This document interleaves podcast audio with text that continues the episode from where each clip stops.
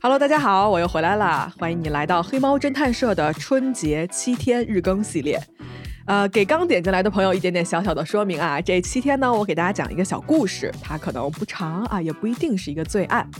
它应该是我这几年做最爱的过程中间呢遇到的，比如说很有意思的事件啊、话题啊、一个引人深思的啊争论的谜题啊等等，或者是一个随机的小故事。那不论是什么呢，我都一定会用心的陪伴你这十五到二十分钟的时间，也许更长啊，也许更短都没有关系。反正呢，大家都在过节，就当是一个耳机里的熟人在跟你聊天就好了。好。那今天我说点什么故事呢？啊，来，不知道啊，各位有没有看过一个叫做《豪斯医生》的美剧？嗯，是一个蛮老的美剧了。这个片子啊，其实差不多就是每集呢都会有一个疑难杂症，然后呢，这个豪斯医生啊，总是可以在最后一刻啊破解，就是说到底问题出在哪儿。我的理解呢，就是感觉他就是一个医疗界的柯南，永远过来就是找凶手是谁。其实呢，我个人非常喜欢看医疗剧。然后我自己最喜欢的呢，应该是实习医生格雷。不过好多就后期我喜欢的主角都纷纷离开之后，我也没有追得特别紧了。嗯，哎，怎么开始聊这个，对吧？来来，我今天想跟各位聊一个小故事，它呢非常像这种呃某一集发生在我们真实生活中间的豪斯医生的故事。我们这一集里面啊会出现一种各位十分熟悉的致死率百分之百的疾病，但是。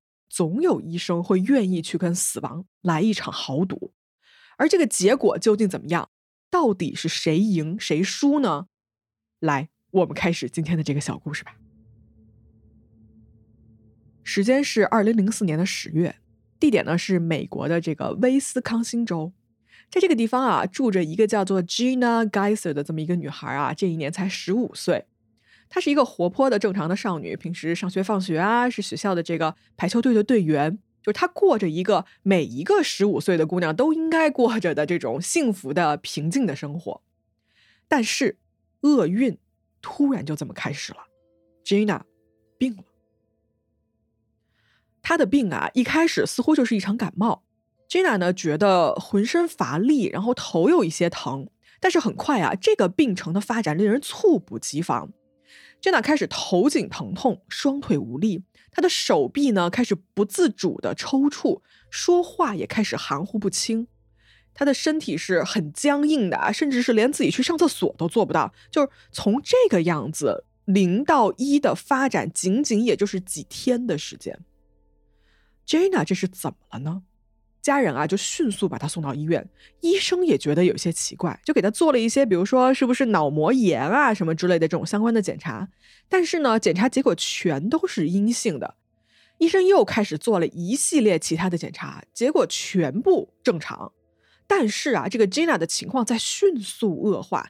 他很快就出现了极度的虚弱，然后开始言语不清、发烧、呕吐。他这个情况几乎是以小时来计算，就眼看着这个人啊，马上就要不行了。而医生这个时候仍旧没有找到 Jenna 到底是怎么了的原因，直到他出现了一个非常典型的症状，所有人这一下突然间就恍然大悟。相信各位听到这个症状，你们也会明白 Jana 究竟是什么病，什么症状呢？她出现了恐水症。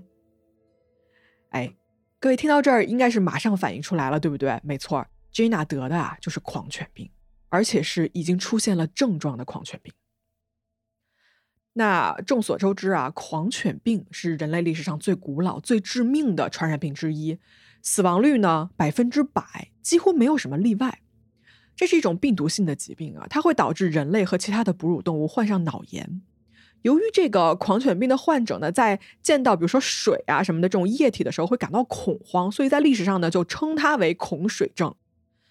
狂犬病的这种初期症状啊是非特异性的，什么意思啊？就是说它跟发烧、头痛没有什么两样，很难甄别出来。但是呢，随着这个病情的发展啊，症状就开始变成了。轻微的或者是部分的瘫痪、焦虑、失眠、精神错乱、烦躁、行为异常，然后出现妄想、幻觉等等等等的啊，这个症状最后是会变成昏迷，然后死亡呢，通常是发生在首次出现症状后的两到十天内。而且朋友们，一旦出现了狂犬病的症状啊，即使你进了 ICU，有一个这种重症监护，几乎这个人是没有办法存活下来的，死亡率就是百分之百。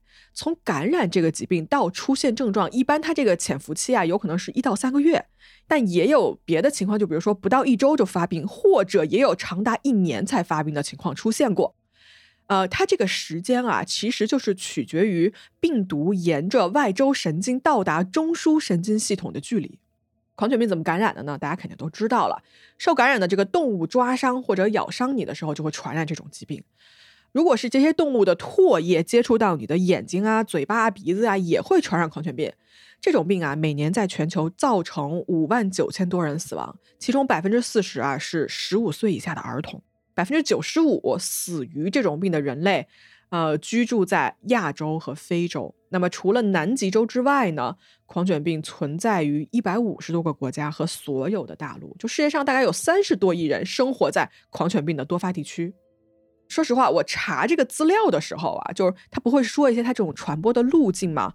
理论上是说，那对你是可以通过咬伤啊，或者其他方式是可以传染给他人的。但是人跟人之间有没有可能传染狂犬病呢？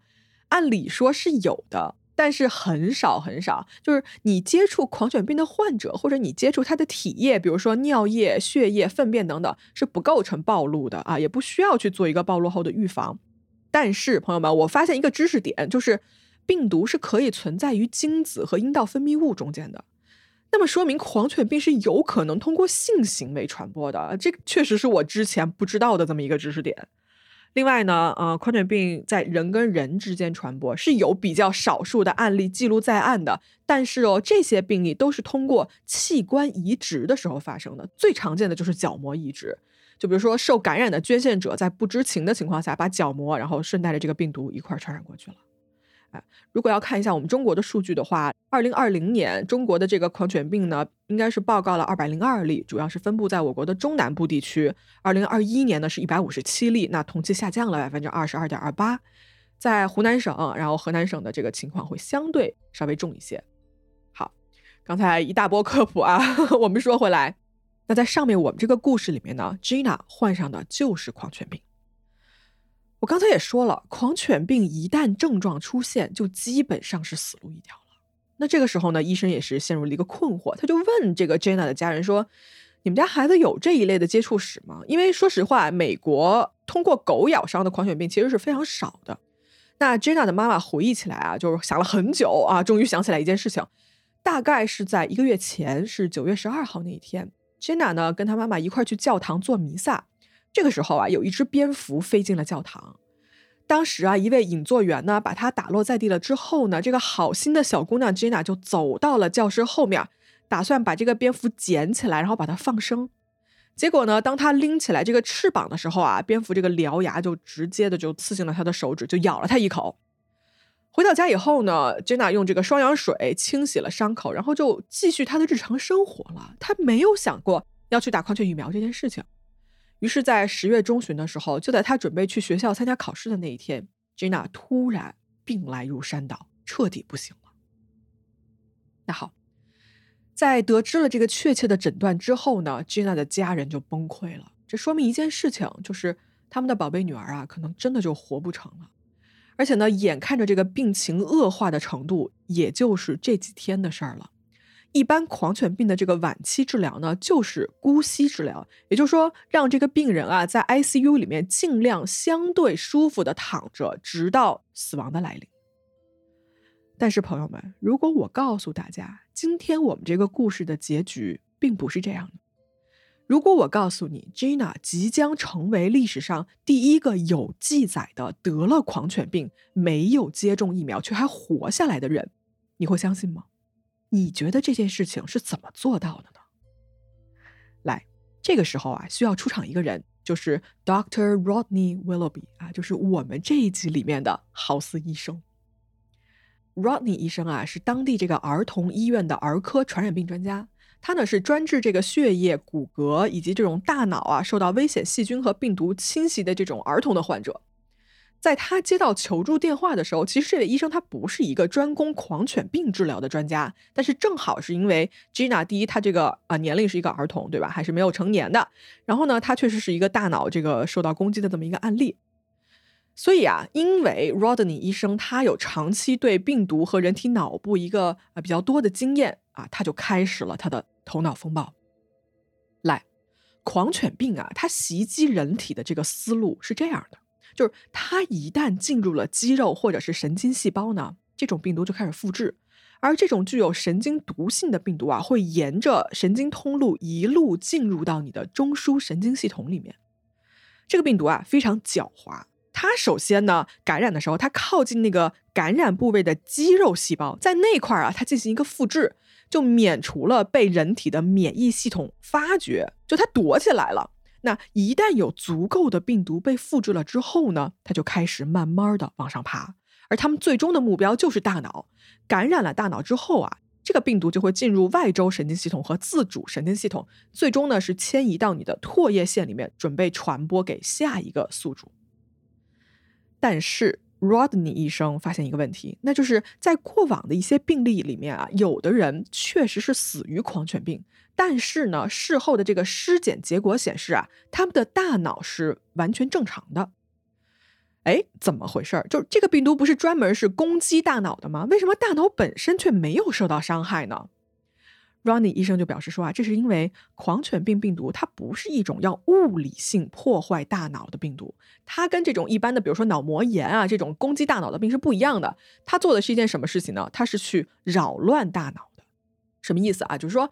感染了狂犬的大脑，并没有遭到物理上的破坏，它的问题在哪儿啊？它的问题在于说，这个神经元本身收到了过度的刺激、过度的兴奋，让这个大脑啊就没有办法正常运作，失去了维持最基本生命体征的一个能力，比如说呼吸和血液循环这些能力。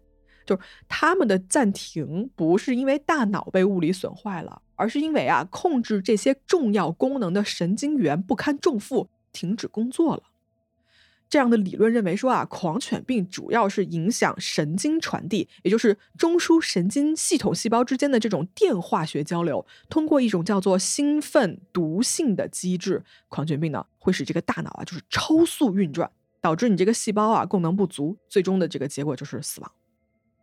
好，Running 医生这个时候就在想一个问题，就是如果那些尸检结果显示。大脑里面剩下最后就是狂犬病毒，其实是很少的，是不是说明一件事情，就是人体的免疫系统最终是会开启的，并且它会去清除这个病毒，只不过呢，一般情况下太迟了。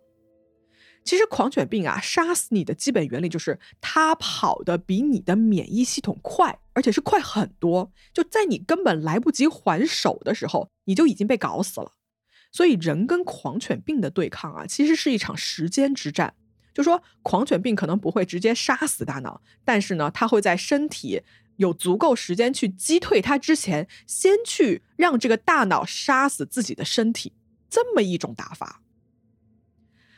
呃，那我解释到这儿啊，其实呢，Ronnie 医生他有一个很大胆的想法，就是我们有没有可能给人体的免疫系统拖延一下时间呢？这个时间是多久啊？大概是七到十天。就是说，七到十天之后，人的这个免疫系统就会跟上来，来打败狂犬病毒。那么，怎么给这个免疫系统打这个时间差呢？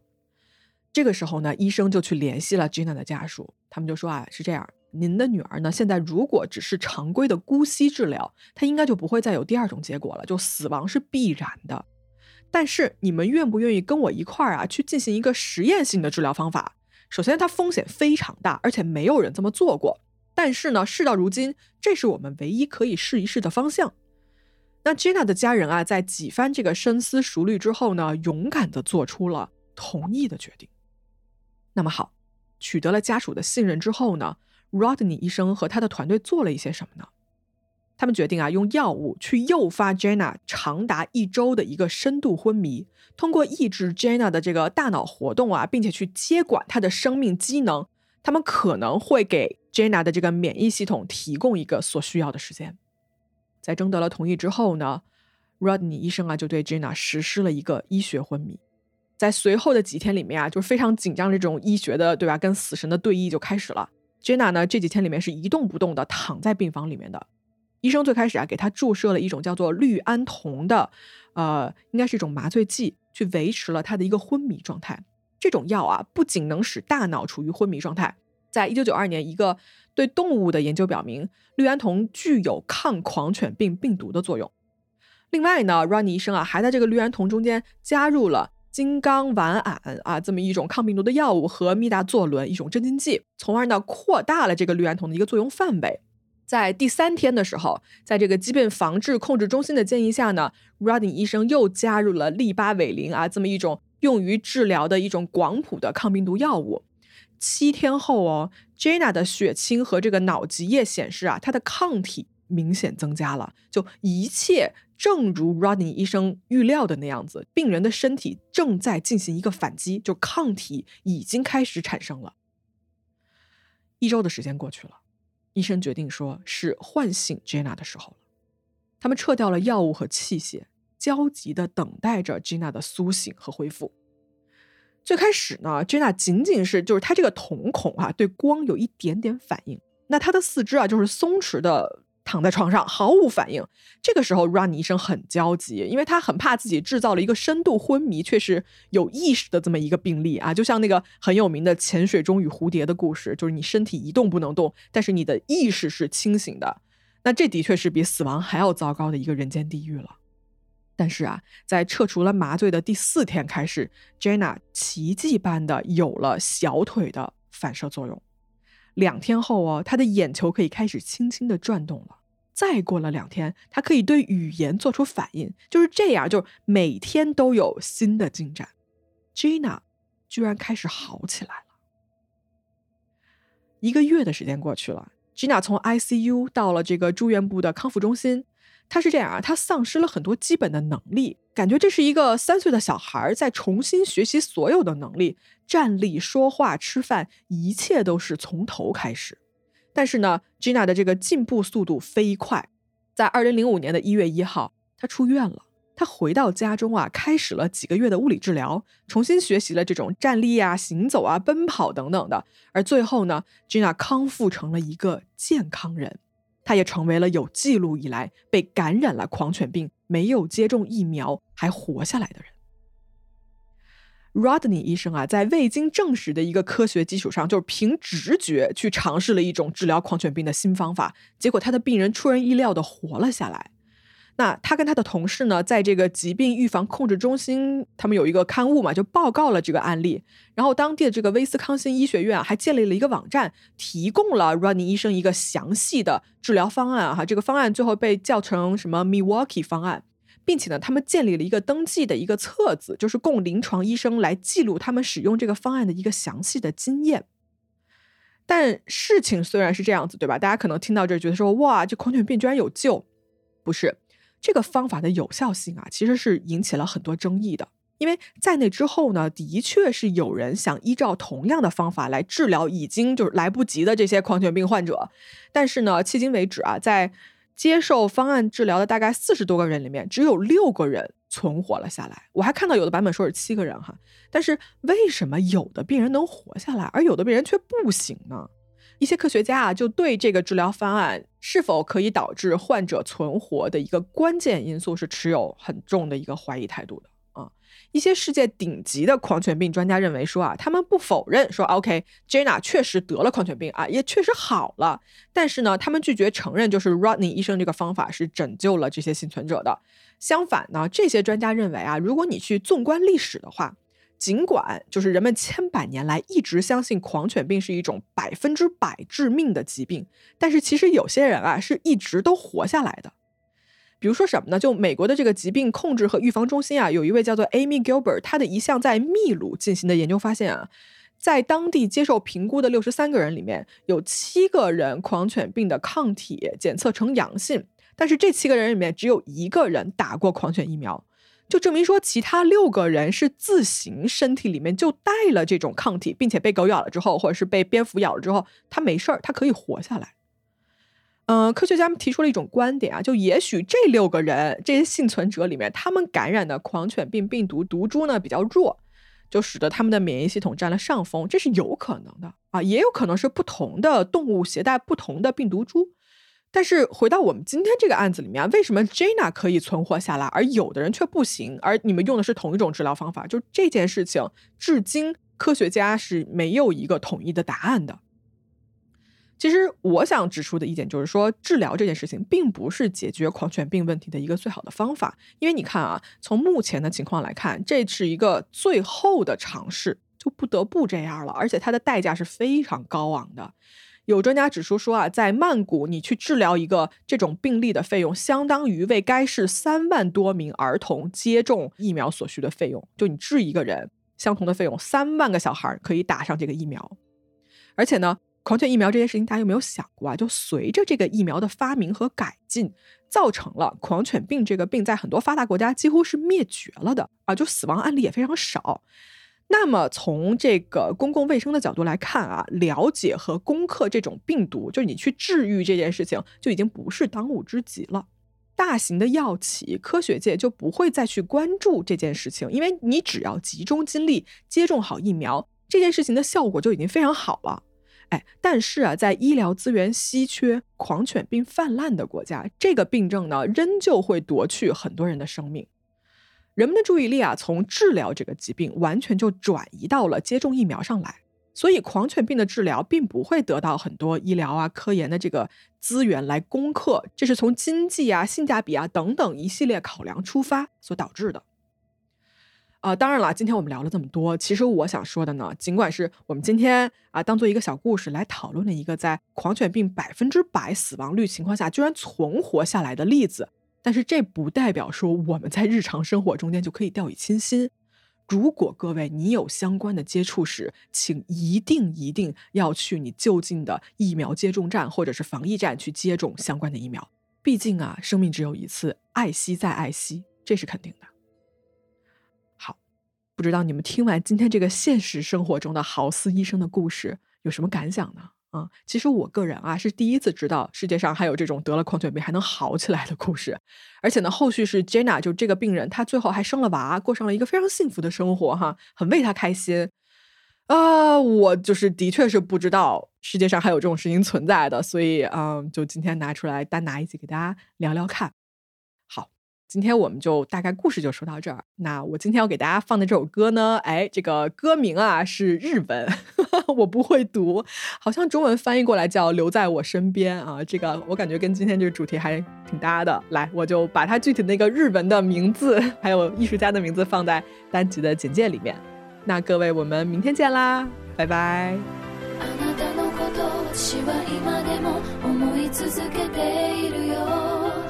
くら時流れてゆこうと I'm by your side baby いつでもそう